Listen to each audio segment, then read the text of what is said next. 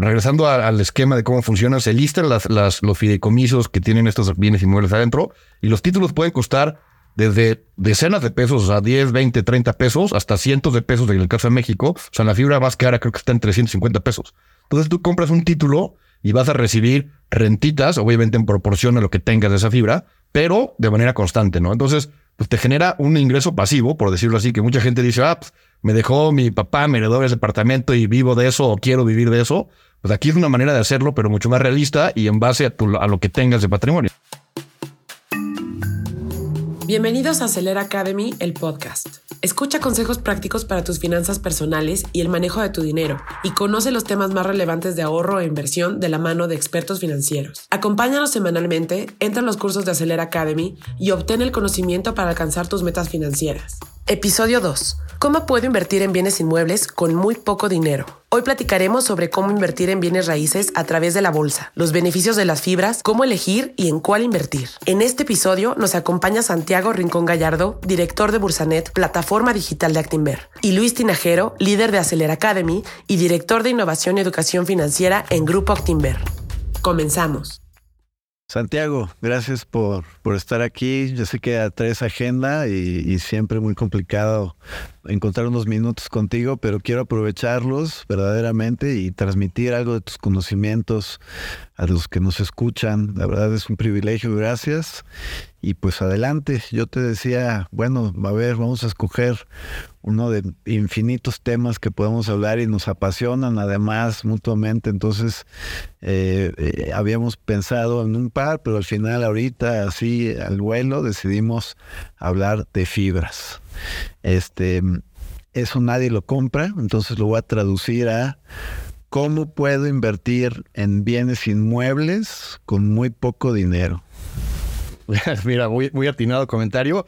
Y gracias Luis por la invitación a todos los podescuchas que nos están viendo y oyendo. Qué gusto platicar con ustedes un poquito. Y, vamos a hablar de, fibras. Este tema que seguramente algunos han oído, fibras, no es all brand y no es fibras para comer, pero fibras que son un vehículo de inversión que, como bien dices, viene raíces, que todo el mundo tenemos esta concepción de, a ver, quiero invertir en ladrillos, quiero invertir como mi papá, de comprar unos departamentos, quiero rentarlos y generar ingresos. Que eso cuando estamos empezando nuestra carrera, generalmente es muy difícil. O sea, comprar un departamento de cientos de miles o de millones de pesos es complicado. Tienes que hacer un patrimonio importante y luego, ya que lo tienes, rentarlo es un rollo, porque lo rentas y de repente se te va tu inquilino, tienes meses ahí medio, medio perdidos y tienes temas pues, fiscales, obviamente, porque es un ingreso que estás recibiendo. Y de lo que vamos a platicar hoy, Luis, es de cómo invertir en bienes raíces a través de la Bolsa Mexicana de Valores o de las bolsas de valores del mundo, que es un tema, como bien decías, mucho más fácil, mucho más fácil de entender y te da exposición a invertir en bienes raíces, no solamente la casa, no solamente el departamento, sino en otros giros, en bienes raíces que tienen que ver con este, medicina, por ejemplo, en hospitales, o tienen que ver con el tema de nearshoring, ahorita que está todo el norte de México con un apogeo importante de industria. ¿Cómo puedo beneficiarme de ese bien raíz. Y, bueno, tú y yo que estamos aquí en el tema de las inversiones, siempre todo el mundo dice, más bien, y una frase muy famosa, creo que era de, Warren Buffett, el único free lunch o la única comida gratis en el mercado de valores es la diversificación. Entonces, un portafolio bien diversificado no es invertir toda mi lana en una, en una acción, o toda mi lana en un fondo, o toda mi lana en algún activo, sino diversificarte no solamente en diferentes tipos de acciones, en diferentes tipos de geografías, pero también en diferentes tipos de activos. Entonces, si tienes invertido algo de tu dinero en un fondo de inversión con Actinver, obviamente, o en alguna acción local o internacional, puede ser muy buena idea invertir en bienes raíces. Y así, si algo pasa en el mercado financiero o con acción de tecnología, tal vez tu exposición a eso se, se, reduce porque estás invertido en bienes raíces y puede ser algo un poquito más estable en el tiempo, ¿no? Ahora, ¿cómo invertir en este tipo de activos a través de la bolsa? Es lo interesante. Las fibras, que es un mecanismo, una, una figura, te diría, relativamente nueva en el mercado mexicano, llevará poco más de 20 años. Es algo que ya existe en el mercado de Estados Unidos desde hace mucho tiempo. En Estados Unidos hay más de 250 fibras listadas y como te decía, de todo tipo, ¿no? Puedes invertir en este, edificios de médicos, edificios este, comerciales, de industriales, etcétera. Y México estamos viendo un apogeo y, y, una fuerza muy interesante en, este, estos vehículos, justo por eso, porque es algo muy interesante para invertir y para recibir rentas de, estos activos, ¿no? Aquí, híjole, es que hay tantas cosas que me gustaría aprovechar, este Santiago. Seguro espero tenerte aquí varias veces. Eh, mencionabas el caso de los REITs, eh, eh, REITs Real Estate Investment Trust. En Estados Unidos tienen un historial, básicamente todo el mundo directa o indirectamente invierte en, estos vehículos. hay muchísimos más que en México. En México, ¿cuál es la historia? Sé también que hay diferencias. Eh, si bien algunas eh, están las puedo acceder a través del mercado de valores mexicano. Este, hay diferencias o diferentes consideraciones fiscales, pero eh, a ver, quisiera regresar a un paso antes y, decir, pero es que además el otro día escuché un muy mal chiste que decía que, que las únicas bienes raíces a las que van a poder acceder los millennials son a través de los rates.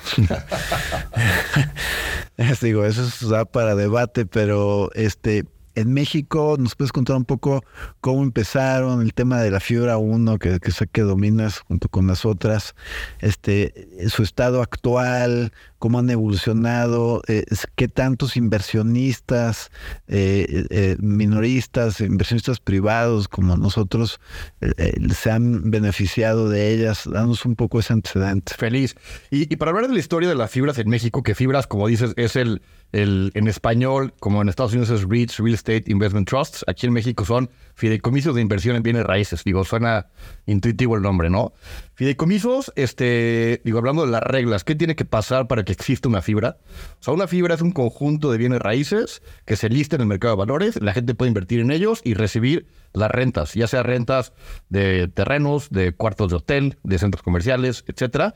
Entonces, vamos a remontarnos a hace poco más de 20 años, cuando un grupo de, empresarios que tenían centros comerciales, este, la, la familia Elman, decide aplicar este vehículo a sus centros comerciales, sus tres, cuatro, cinco centros comerciales que tenía en toda la República, los engrupó en un fideicomiso, que por cierto está aquí en Actinver, y decidió listarlo en el mercado por dos razones. Una, para obtener financiamiento de inversionistas diferentes a la familia o a los que ya tenían previamente.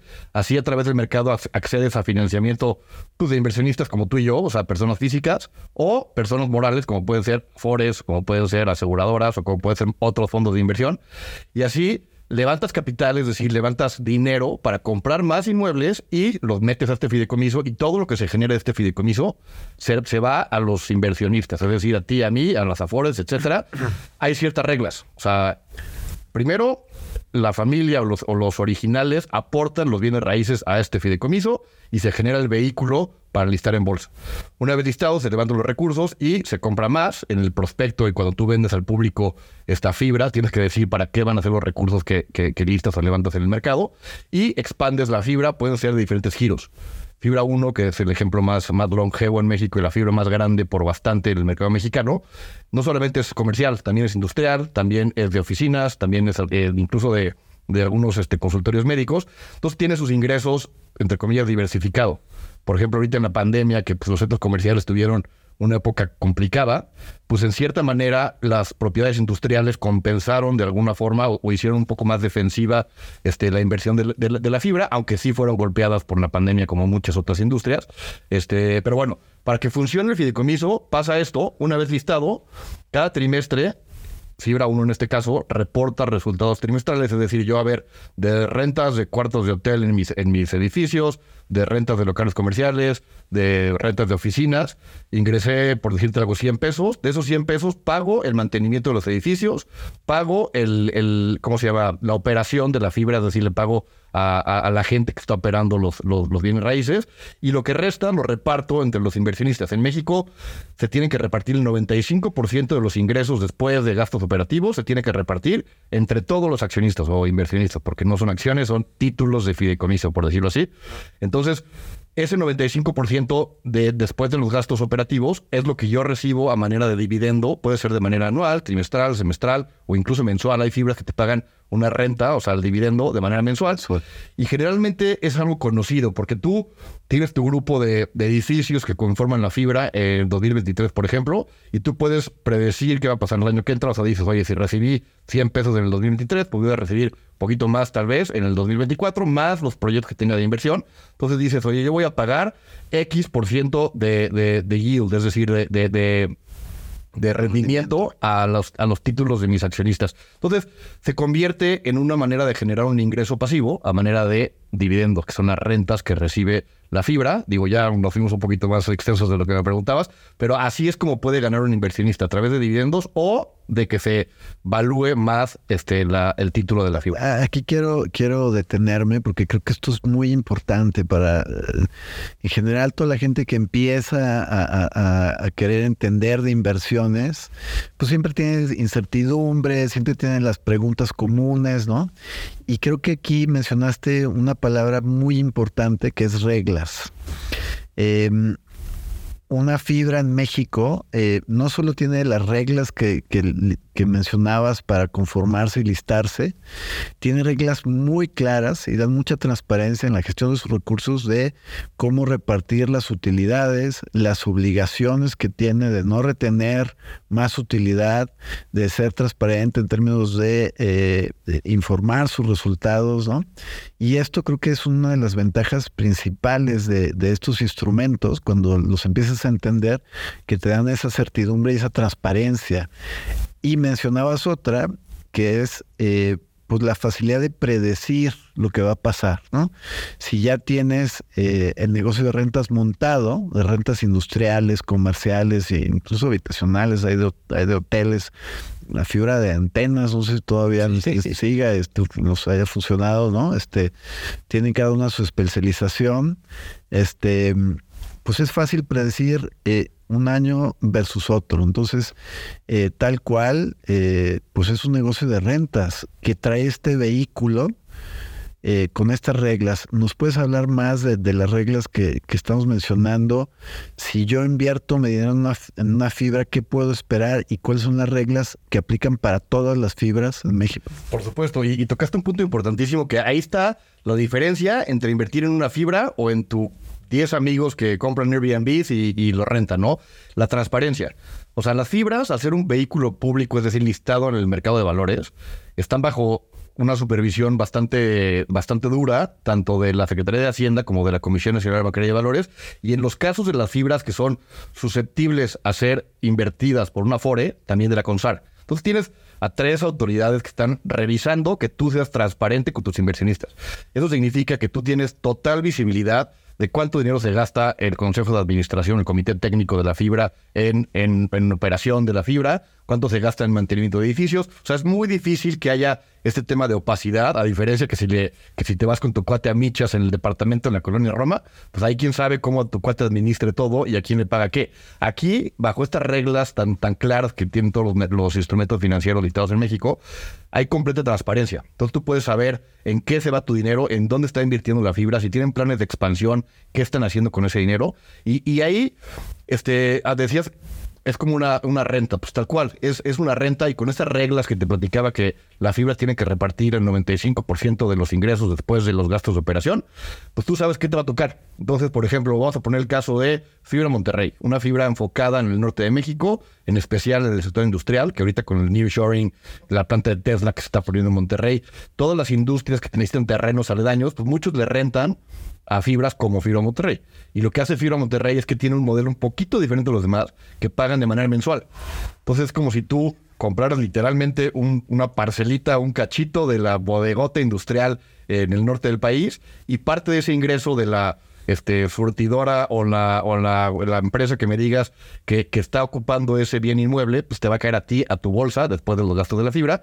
Y, y bueno, tú te puedes exponer no solamente a temas industriales, también a temas residenciales, a temas de, telefonía celular, como decías, este, eh, el grupo de Carlos Slim decidió enfibrar las torres celulares y pues ahí es un negocio que tienes, que puedes predecir como, como bien decías. Oye, yo sé que Telcel y AT&T me van a rentar las torres celulares por los próximos 10 años y me van a rentar a tal más inflación. Entonces yo ya sé, puedo predecir en cierta medida lo que va a pasar de ingresos el año que entra. Entonces yo digo, oye, yo quiero invertir con Slim en las torres de celulares este, de, de, Telcel y otras compañías. Perfecto. Entonces yo voy a recibir X por ciento de rendimiento trimestralmente, que es la regla de esas fibras, por ejemplo, o semestralmente si es otra.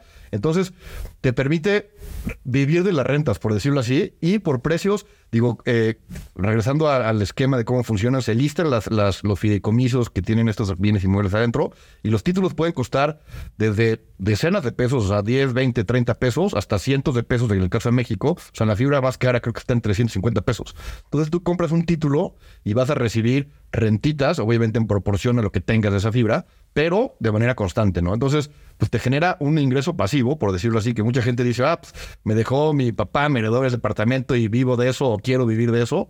Pues aquí es una manera de hacerlo, pero mucho más realista y en base a, lo que tengas de patrimonio, ¿no? Entonces, como decías al principio, ahorita los centennials y, los, y, la colita de los millennials dicen, oye, comprar una casa, como yo, mi papá, como mi abuelo, la veo cada día más difícil pero pues bueno, si quieres esta exposición a bienes raíces, esta es una súper opción.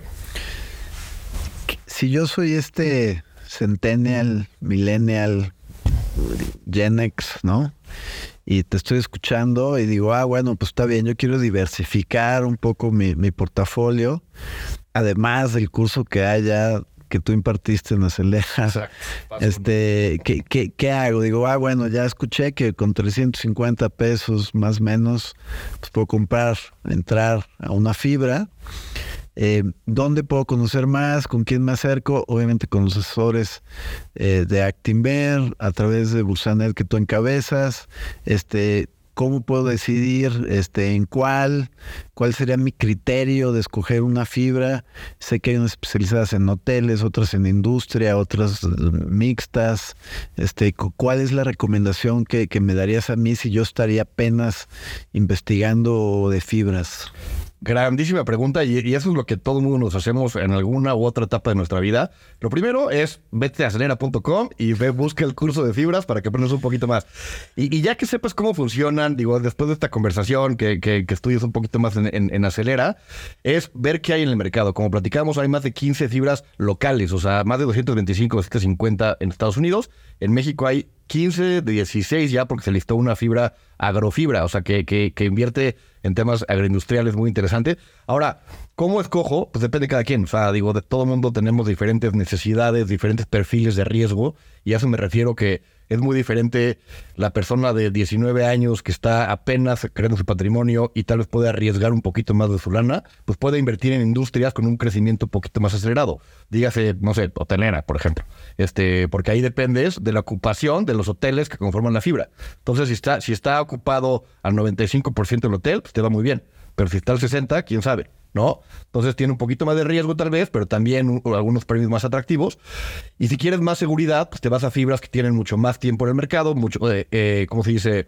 Eh, eh, desarrollos industriales o desarrollos comerciales más estabilizados con, con ingresos que ya van este, de, de 10, 15, 20 años y tienen contratos a más largo plazo. O sea, por ejemplo, Fibra Prologis, que es una de las más grandes en México, industriales, el contrato promedio es de seis años. Entonces tú sabes que no es de como que el departamento se te va el inquilino y tienes dos meses colgados.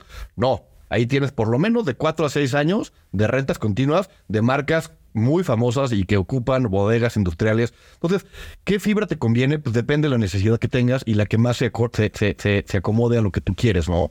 Este, yo siempre digo que es bueno diversificar entre fibras. O sea, no es bueno tener todo en, la, en una industria, sino que diversificar entre hoteles. Hay una fibra especializada en universidades, por ejemplo, y en, educación superior, que en las colegiaturas se van a la fibra, que está interesante. Hay otras eh, que tienen usos mixtos o comerciales o oficinas. Eh, diversificar entre fibras también es muy buena opción, pero al final del día es conocerte a ti, conocer el perfil de riesgo que tienes y dónde quieres ahorrar e invertir tu dinero, porque ahorita en, tiempos de inflación alta lo que estamos viviendo, es mucho más relevante que nunca invertir. O sea, por decirte el ejemplo que traigo fresco, que es Fibra Monterrey. Fibra Monterrey paga casi 9% al año de rendimiento pagadero mes a mes.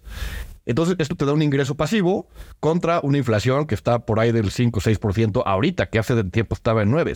Entonces, pelear contra la inflación es lo que tenemos que hacer todos. Y, y, cómo invierto, pues abre tu cuenta en Bursanet. Entonces, la, la, la, opción obvia, bajen la aplicación y al abrirla y depositar, le regalamos 100 títulos, pueden ser de fibras o de acciones en el mercado bursátil.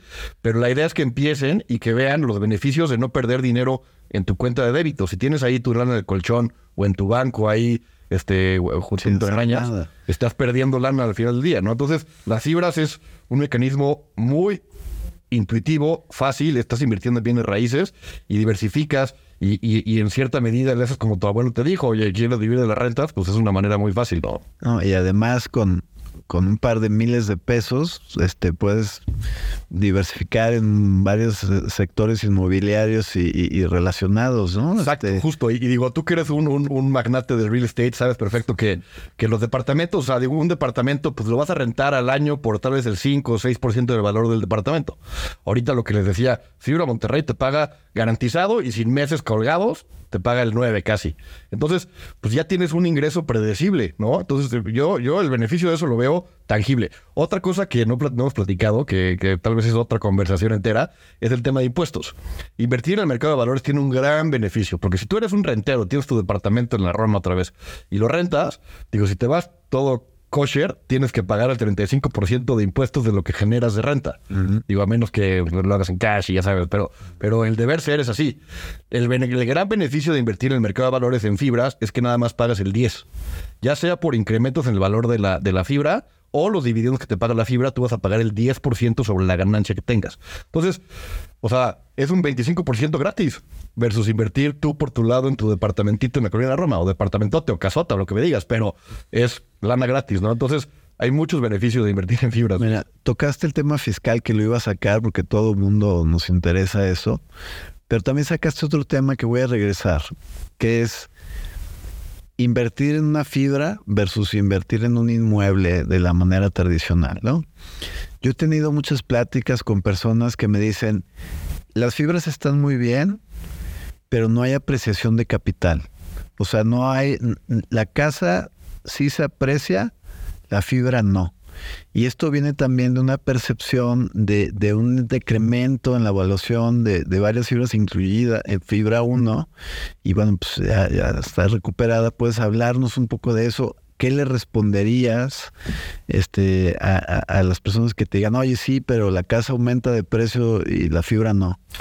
A ver, algo que no están haciendo ya en el mundo es bien raíz. O sea, ya no hay más tierra en el mundo. O sea, la que hay es la que existe.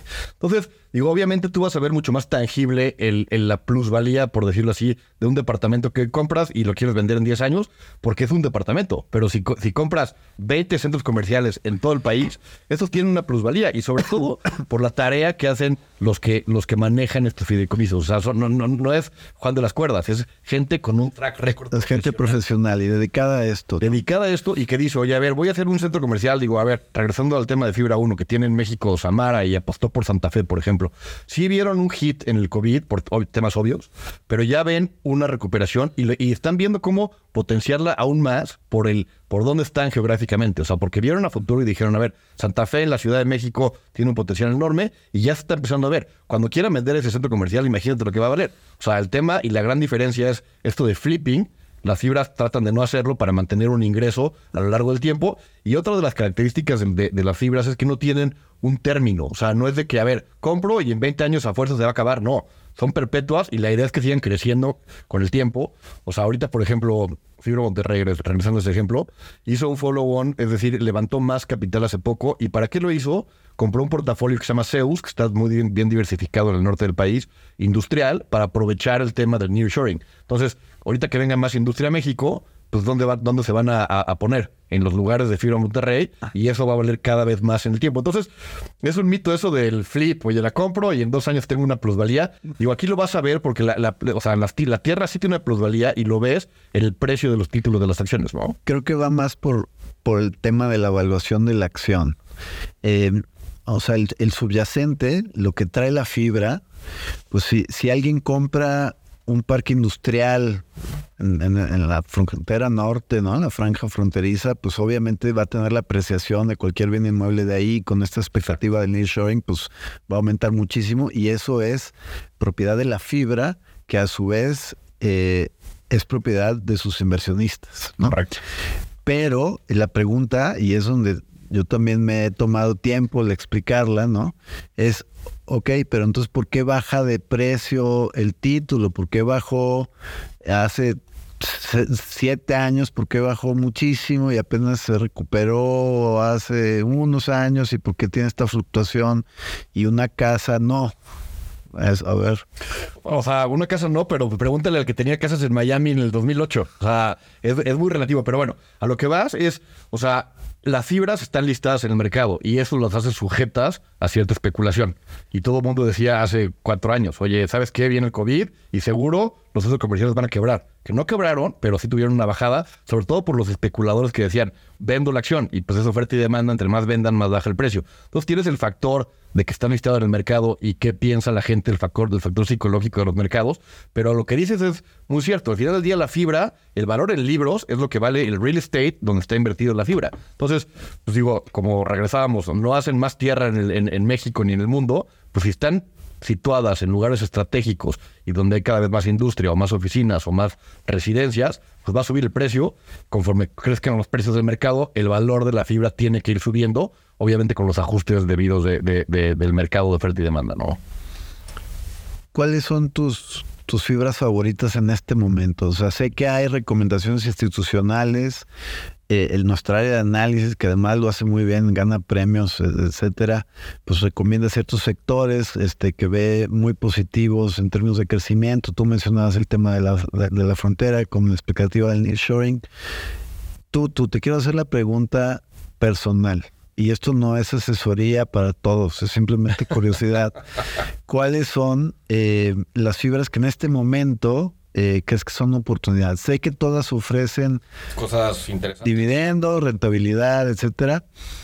Pero mencionabas el caso del COVID, ¿no? Que hubo una sobreventa de, de, algunas fibras que estaban especializadas en el tema comercial y mucha gente dijo, no, pues la van a sufrir, vendo, ¿no? ¿Hay alguna oportunidad en este momento en tu, en, tu percepción para capitalizar? Sí, claro, Luis. Digo, te platico lo que esto es opinión 100% personal, no es de Actinver, no es de Bursanet. Yo creo que ahorita hay una oportunidad en México muy interesante con el nearshoring que platicamos. Ya se está poniendo Tesla en Monterrey, pero vienen muchísimas otras industrias a México porque tenemos de vecino del norte el mercado consumidor número uno del mundo. Entonces creo que los que las que puedan aprovechar mejor este fenómeno, que yo creo que van a ser Fibra Monterrey y Fibra Prologis, porque están muy bien posicionadas en ese sector, en esa región, van a estar muy bien beneficiadas. Y otra que me encanta es Agrofibra, que tiene, que tiene una, un sector muy diferente, que es agroindustrial entonces, pues digo, al final del día todos comemos y todos eh, dependemos en cierta medida de la agricultura y es algo que en México no se había visto una, una empresa que, que pudieras invertir de manera tan fácil en este sector. Entonces yo creo que hace algo que en el mediano largo plazo vamos a ver resultados muy interesantes, pero al final del día, como dices, hay que fijarse cada quien en sus expectativas de riesgo, qué es lo que quiere recibir, a dónde quieres invertirte y decidir eh, eh, con, base en eso, ¿no? En el curso este que platiques de Acelera, ahí les pongo un ejemplo de las fibras por sector, o sea, te vienen las fibras que invierten en temas comerciales, en temas de oficinas, en temas industriales, en temas educativos o en temas residenciales o de hoteles, este, y pueden escoger la que mejor les, les satisfaga sus necesidades. Yo a esas son las que más les veo potencial en el, en el mediano plazo. Es muy importante que, como menciona Santiago, eh, esto está en función del portafolio de cada persona, de sus propios objetivos, de su horizonte de inversión, de la cantidad de dinero que, quieran invertir a mediano o largo plazo. Este, eh, comparado con otros activos, con acciones de empresas, eh, ¿crees que tengan menos volatilidad los títulos de las fibras? Sí, o sea, por naturaleza de la inversión, son menos volátiles, o sea, son menos susceptibles a los movimientos del mercado que vemos, oye, este, las empresas tecnológicas que están reportando mal, por decirte un ejemplo, pues las fibras son un poquito más resilientes en ese sentido, simplemente por el giro donde están. O sea, invierten en bienes raíces. Lo que comentabas, ¿no? Es más predecible los ingresos de los próximos años, dada la situación. Entonces, digo, por naturaleza son, son un activo mucho más de, depósito de valor, es decir, o sea, de, recibir rentas y, y, ser menos susceptible a la volatilidad. Es más algo de mediano o largo plazo, pero pues, tiene el gran beneficio que estás invirtiendo en un sector que antes era casi imposible, a menos que fueras millonario, invertir, ¿no? Pues es otra de las ventajas que se han presentado últimamente, ¿no? En estos últimos años. Y, la gran mayoría de las fibras es muy joven, ¿no? Sí, son muy recientes. O sea, a, mí me tocó listar una hace un par de años, que fue Fibra Soma, que seguro los que viven en la Ciudad de México conocen Antara, este, Andares en, Guadalajara, o sea, que tiene plazas comerciales con mucha afluencia de gente y pues, tiendas casi casi que rentadas todo el año. Eh, y, enfibraron estos centros comerciales con fibra Soma, Soma de Sordo Madaleno, este, que, que, ha sido muy interesante el caso porque pues inviertes en estos centros comerciales, entre comillas, de lujo, ¿no? Entonces, va creciendo y cada vez la gente está viendo más el caso de uso de las fibras y cada vez hay más especializadas. O sea, vemos ya torres de celular, estamos empezando a ver de, universidades, agrofibra, o sea, cada vez más temas, más industrias, más regiones están enfibrándose, lo cual es ganancia para todos porque podemos invertir y diversificar nuestra, nuestro portafolio mejor. Pues muchas gracias, Santiago. Feliz. Este, muchos temas de las fibras. Está el curso que nos diste también. Por favor, consúltelo en acelera medioacademy.com. Ahí, de verdad, eh, eh, te vas mucho más a detalle en el tema de las fibras, pero ya con esto nos diste una, una intro muy buena y gracias por compartirnos sus conocimientos ya eh, la próxima vez que alguien se vaya a gastar 350 pesos, pues puede pensar ya incluso hasta en un portafolio de, fibras y ser dueño en, fracciones de todos estos eh, sectores inmobiliarios específicos, ¿no? Em, hay que aprovecharlo y gracias eh, y, espero tenerte aquí para platicar de, muchos de los temas que, que nos apasionan y quisiera transmitir algo de tus conocimientos a la gente de aquí. Encantado de estar aquí, Luis, y cuando quiera regresamos. Bye.